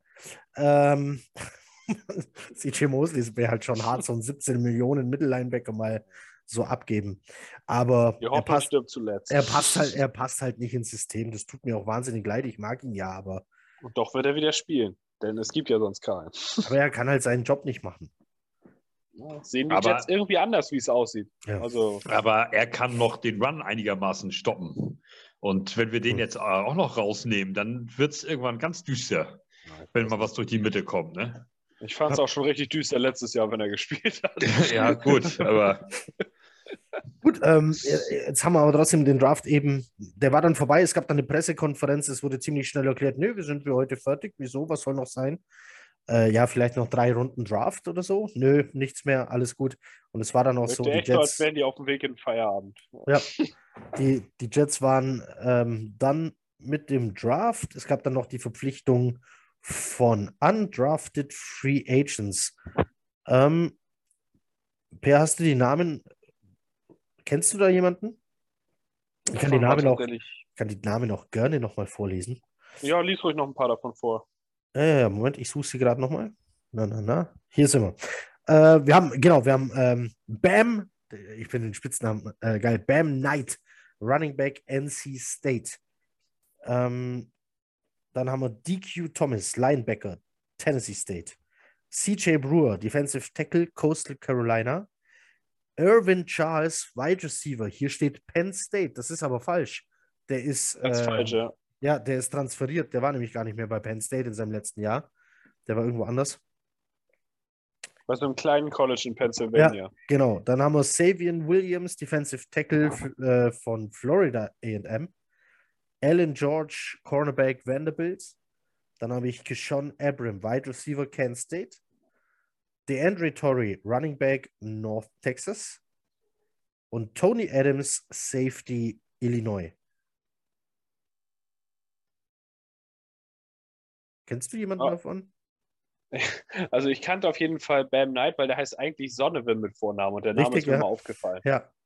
Und den habe ich beim Combine gesehen, fand den da ganz cool, also im Bewegungsablauf. Und dann habe ich den ein bisschen recherchiert und da hieß es, der hat einen mega geilen Running-Style und das fand ich auch, weil der jeden Kontakt, also irgendwie so Chris Ivory-artig wirklich sucht, absorbiert und versucht durchzuballern. Aber das hat auch schon zu vielen College-Verletzungen geführt und das ist auch der Grund, warum er nicht gedraftet wurde. Okay. Aber trotzdem fand ich den recht sympathisch. Also kannst du mal haben. So, Ivory war damals auch undrafted aus dem gleichen Grund. Also von daher ist er auch nicht so schlecht ausgegangen. Das fand ich jetzt gar nicht so schlecht. Und das hätte auch für mich dann gereicht als Running Back in dem ganzen Draft. Aber okay, das Thema hatten wir ja jetzt schon. Und dann äh, kannte ich noch den Wide Receiver hier, Abrams von Kent State. Den, den habe ich irgendwann gesehen, weil ich den ganz gut fand, weil er eine gute Kombination aus Geschwindigkeit und Größe hatte und weil er halt wenig fallen gelassen hat im College. Aber es war auch jemand, wo ich gesagt hätte, so Runde 7 vielleicht. Das waren so die Namen, die mir davon ausgefallen sind. Und hoch bezahlt, in Anführungszeichen, für einen undrafted Free Agent hatten wir diesen Linebacker, DQ Thomas. Ja, der bekommt 300.000 oder so. Ja, die einzige Linebacker Edition, die sie wirklich machen wollten. Ähm, aber von dem hatte ich auch noch nie was groß gesehen, habe ein bisschen was jetzt drüber gelesen, aber ich denke nicht, dass der eine Chance hat, groß vorbeizukommen an irgendwem. Okay. Also heißt wahrscheinlich, dass man unheimlich viel in Jamie und Sherwood und Hamza Nasruddin investieren will an Practice Time und was nicht alles diesen Sommer. Okay. Was hältst du vom Draft insgesamt der Jets? Uh, insgesamt, also wenn man drei Top 10 Talente in einem Draft bekommt, dann kann das auf jeden Fall nur mal ein A sein. Hm. Alles, was danach kommt, ist dann quasi Beiwerk. Fand ich, fand ja. ich schon, als der erste Tag vorbei war. Also, ich meinte nach dem ersten Tag, jetzt kann nichts mehr passieren, was mich ärgert. Und dann ist es natürlich doch passiert beim Pickspiel. Aber insgesamt, gut, die beiden Picks, Bry, äh, Bryce, sag ich schon, Breeze Hall und ähm, Michael Clemens, das sind für mich zwei Picks, die hätte es für mich nicht gebraucht. Die sind für mich beide wegen dem Trade-Up ist der Hall-Pick für mich ein F und der andere, weil der Typ in meinen Augen nichts Positives in seiner College-Karriere geleistet hat. Ist genauso ein F. Aber wenn du den ersten Tag siehst und die beiden guten Picks von Ruckert und Mitchell dazu, dann war es für mich immer noch mal ein A-. Einfach weil, wie gesagt, nach dem ersten Tag kannst du nicht weniger als ein A dafür bekommen. Ist ich einfach weiß, so. Du hast drei Top 10 Talente geschossen. Mitchell ist für mich ein Top 50 Talent noch dazu. Dann hast du Ruckert, der für mich einer der interessantesten Titans im Draft war und das reicht für mich dann für eine sehr gute Class. Die anderen beiden können von mir aus auch hinten runterfallen. Natürlich, natürlich ich weiß, wir, vergeben, wir vergeben hier gerade Draft Grades. Äh, bitte haut, gefragt. Ja, haut, euch, haut euch wegen Drafts nicht die, äh, wegen Grades nicht die Köpfe ein. Auch wir drei wissen, dass wir erst in zwei Jahren da irgendwie einen Strich drunter machen können und gucken ja. können, was wirklich rauskam. Aber es ist eine gute Momentaufnahme, einfach nur um auszudrücken, was halte ich von dem, was die da gemacht haben? Habe ich das Konzept verstanden? Habe ich den Plan verstanden? Wurden Needs bedient? Ähm, ähm, wurde auf Premium-Positionen, wurde danach gebessert und so weiter. Malte, ich denke, du bist auch sehr zufrieden, sogar vielleicht sogar zufriedener als Per. Ja, äh, also ich, bei mir ist es A plus tatsächlich. Also ich würde jetzt Minus gar nicht, weil ich Hall einfach nicht als negativ natürlich ähm, ankreide. Ähm, den Clemens da ähm, finde ich okay, weil, weil, sie da irgendwie für noch für mehr, noch mehr Tiefe sorgen wollten. Allerdings ähm, hatten wir ja schon äh, auf der Defensive Line was ge, gepickt und man hätte da tatsächlich auch irgendwie was anderes noch machen können. Wide Receiver oder was auch immer. Ähm, sie haben dann ja nochmal ähm, in der UDFA dazugeschlagen mit, mit Wide Receiver und ähm, bei Bam Knight übrigens, da bin ich mir sogar ziemlich sicher, dass der den Booster macht. Ich glaube, der, äh, der wird bleiben. Der wird, das, der wird auch die Booster Cuts überstehen. Äh, Punt Returner, ähm, stimmt, ja genau. Wir haben es vergessen zu sagen. Der ist ein, ein verdammt guter Kick- und Punt Returner. Returner. Und aktuell im Death Chart haben wir dann nur Braxton Barriers stehen. Barriers, ja. Genau. Und also das, ja, also da, da habe ich, als ich gesehen habe, dass sie Bam Knight äh, verpflichtet haben, äh, ich hatte irgendwo, ich weiß gar nicht, ob es bei uns im Podcast war oder war das in dem Podcast von dem Adrian Franke oder äh, äh irgendwo habe ich, haben sie über Bam Knight gesprochen. Und ähm, als ich dann gesehen habe, oh, den haben wir, den haben wir, äh, ich dachte, der wäre gedraftet worden, aber dann habe ich da erst realisiert, dass der gar nicht äh, gedraftet wurde und dass wir den da noch als, als Unrestricted Free Agent, äh, UDFA ist es ja gar nicht, äh, äh, undrafted. Äh, undrafted, free, undrafted, Free, Agent kann man schon sagen. Agent, undrafted ja. Rookie, egal, aber Undrafted ja. Free Agent. Egal, ja. äh, jedenfalls genau, als Undrafted Free Agent ähm, äh, ähm, gekriegt haben. Und äh, da, da hab, das fand ich noch richtig geil, weil, weil ich von dem tatsächlich schon zwei, dreimal was gehört hatte. Und ähm, ja, und also da, da, bin ich mir sogar sicher, dass sie den, der bleibt. Und bei Wide Receiver, ähm, ich habe den Namen wieder vergessen, ähm, den wir da auch geholt haben, da kann man ja auch mal eine Perle finden. Stichwort Robbie Anderson, also ja. der war ja auch, ja. Äh, der war auch äh, nicht gedraftet. Also ist durchaus möglich, dass du da auch mal noch mal eine Perle irgendwie gefunden hast. Ne? Ir Irvin Giles und Sean Abram, beides Wide Receiver. Ich weiß gar nicht, ob die vom Typ her sich so. ähnlich sind oder nicht. Äh, Bam Knight, aber jetzt, wo du sagst, das stimmt, der war in irgendeinem Podcast, war es Saturday Kickoff, war es Downset Talk, keine Ahnung. Ähm, ich habe sehr viel von diesen Podcasts vorm Draft vor allem gehört äh, war, ähm, war Knight in mehreren Rankings auf jeden Fall von den Leuten Drin, ja, ja, genau, ja. ja. Er ist wirklich ich nur glaube, nicht gedraftet worden wegen der Verletzung. Das ist, also, wenn das das Spielerische angeht, wäre der draftbar gewesen, ohne Frage. Ja, mal gucken, vielleicht ist tatsächlich wieder eine Perle dabei. Es sind äh, 1, 2, 3, 4, 5, 6, 7, 8, 9 Spieler. Ich glaube, es kamen noch ein oder zwei dazu. Die Liste ist nicht ganz aktuell. Also 10 oder 11 sind es auch wieder geworden äh, von den undrafted Jungs.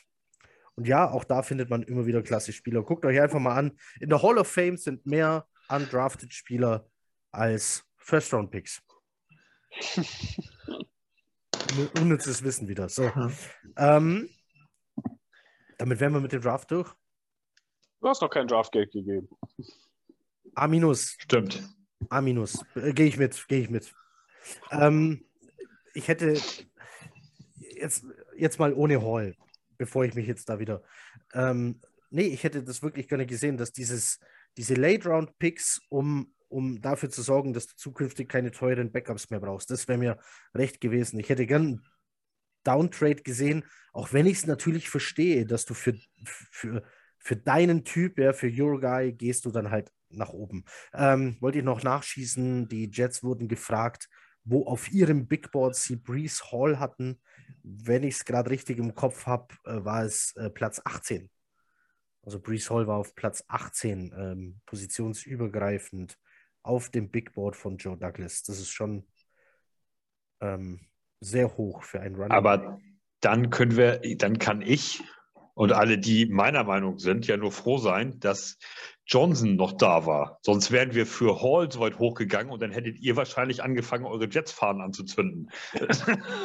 Da also, hätte ich die Hände über den Kopf zusammengeschlagen. Ja, also. ja siehst du, die wären doch dann garantiert, wenn Johnson auf 11 weggegangen wäre. Ja. Aber Hall ist noch da. Dann hätte, dann, hätte, dann hätte Douglas sein Kapital genommen, um nochmal reinzukommen in die erste Runde, um Hall zu nehmen. Aber er muss eigentlich wissen, dass, dass du das nicht machen kannst. das geht einfach nicht. Ich meine, der Pick für, für Johnson zu machen war ja völlig gerechtfertigt. Das ist ein Edge Rusher, der wirklich bei den meisten Top Ten war. Das war, war völlig in Ordnung, das zu machen. Aber ich, es gab doch auch irgendein Interview, wo er meinte, nachdem sie das mit Johnson gemacht haben, haben sie das mit Hall auch noch probiert. Ja, auch Ende ja. des ersten Tages. Ja, sie wollten nochmal irgendwo rein. Ach, weiß ich nicht. Ich, also mittlerweile glaube ich, dass er am Drafttag eher einer ist, der regelmäßig und immer hochgeht. Ja. Weil letztes Jahr mit Vera Tucker war es ja auch nicht anders. Das Downtraden hat er ja nur im ersten Jahr gemacht, weil er da so gar keine Talentbase hatte und um ja. mehr Leute zusammenzukriegen. Letztes Jahr war es ja auch schon nicht so. Da ist er ja auch in Runde 5 nochmal hochgegangen, glaube ich, für Pinnock damals oder sowas. Also der, oder für Nasruddin, ich weiß es jetzt nicht mehr. Ja. Aber der macht sowas. Also ich würde eher damit rechnen, vielleicht haben wir, wenn es gut läuft, also wenn die Saison gut läuft, das haben wir nächstes Jahr vielleicht mal eine Draft-Class, wo nur vier oder fünf Leute drin sind, weil er ja. so weit hochgegangen ist. Das kann es schon haben. Also ich glaube, er ist der Typ dafür. Passieren. So, dann kommen wir zum Ende. Ich will noch schnell was loswerden. Uns erreichen ja immer mal wieder äh, ganz viele Nachrichten und immer mal wieder ganz viele. Uns erreichen immer mal wieder Nachrichten und ähm, da ist manchmal Kritik dabei, da ist manchmal Lob dabei. Und jetzt hatten wir mal eine Nachricht, die war furchtbar emotional und ähm, uns wurde vor Augen gehalten, äh, dass es uns, äh, oder mir zumindest wurde vor Augen gehalten, dass es mir verdammt gut geht im Vergleich zu manch anderem. Und gleichzeitig, dass dieser Podcast, von dem wir halt denken, das ist unser kleiner äh, Hobby 0815 New York Jets äh, Podcast, ähm, der manchen Menschen anscheinend sehr viel mehr bedeutet und äh, teilweise auch hilft und gute Laune bringt und ablenkt von, von Dingen, die einem so im, im Leben widerfahren können. Äh, ganz liebe Grüße gehen an den Verfasser der Nachricht raus. Ich glaube, er weiß, wer gemeint ist. Ähm, und ich weiß noch von jemand anders, der gerade eine schwere Zeit durchmacht und auch mir schon geschrieben hat, ja, aber ich höre trotzdem noch Podcast, weil das lenkt wenigstens mal ab. Ähm, wir wissen sowas nicht, wir können es schwer einschätzen, ähm, aber Ziel erreicht, weil dann haben wir halt jemandem eine Freude gemacht, kurz aus dem Alltag rausgeholt, ähm, eineinhalb, zwei Stunden mit New York Jets zugeballert. Und ja, ähm, freut uns, wenn wir das so machen können und können dürften. Dann hoffe ich noch, ihr hattet alle einen schönen Star Wars-Tag. Der war nämlich heute, äh, also Aufnahme ist heute ähm, am, am 4. Oh, mein Mai. Bruder hat heute Geburtstag. Ist, ich muss gleich noch meinen Bruder anrufen. Das ist nicht dein Ernst. Doch, may the force be with you. Jetzt fällt es mir wieder ein. Ei, ei, ei. aber der, aber schnell, der kein, fast halb elf ja, der, der, guckt, der ist, der ist gerade in Miami, ist alles gut. Ähm, Achso, der, der ist, ja, der ist ja sechs Stunden. Der ist gerade noch Zeit, ja. äh, Aber der guckt keinen Sport und nichts, das, der, das ist scheißegal, das, der, äh, das, das hört er hier niemals. Voll gut. Also, äh, ich war heute früh beim Bäcker mit meinem Star Wars T-Shirt, also ich habe es jetzt unter diesem Pulli an, man sieht es nicht. Und äh, bei mir direkt vor der Tür hält hier immer so ein Wagen, weil wir sind ja Dorf, wir haben keine Bäckerei, sondern hier hält so ein Bäckerwagen jeden Morgen um neun und ich latsche davor, Homeoffice und äh, habe mir mit meiner Frau Frühstück geholt. und äh, zahle so mein Brot und nehme so mein Zeug. Und er sagt, ja, und dann wünsche ich Ihnen noch, möge die Macht mit Ihnen sein. mega. So fing mein Tag, so fing mein Tag schon an, war mega. Äh, also, ich hoffe, ihr hattet einen coolen Star Wars Day. Ähm, wenn ihr keinen hattet und es vergessen habt, äh, schämt euch dann eben nächstes Jahr. May the Fourth be with you. Macht es gut, wann auch immer, wann auch immer ihr das hier hört. Einen guten Abend, einen guten Morgen oder eine gute Nacht. Macht es gut. Chat ab. Ciao, ciao. Ciao.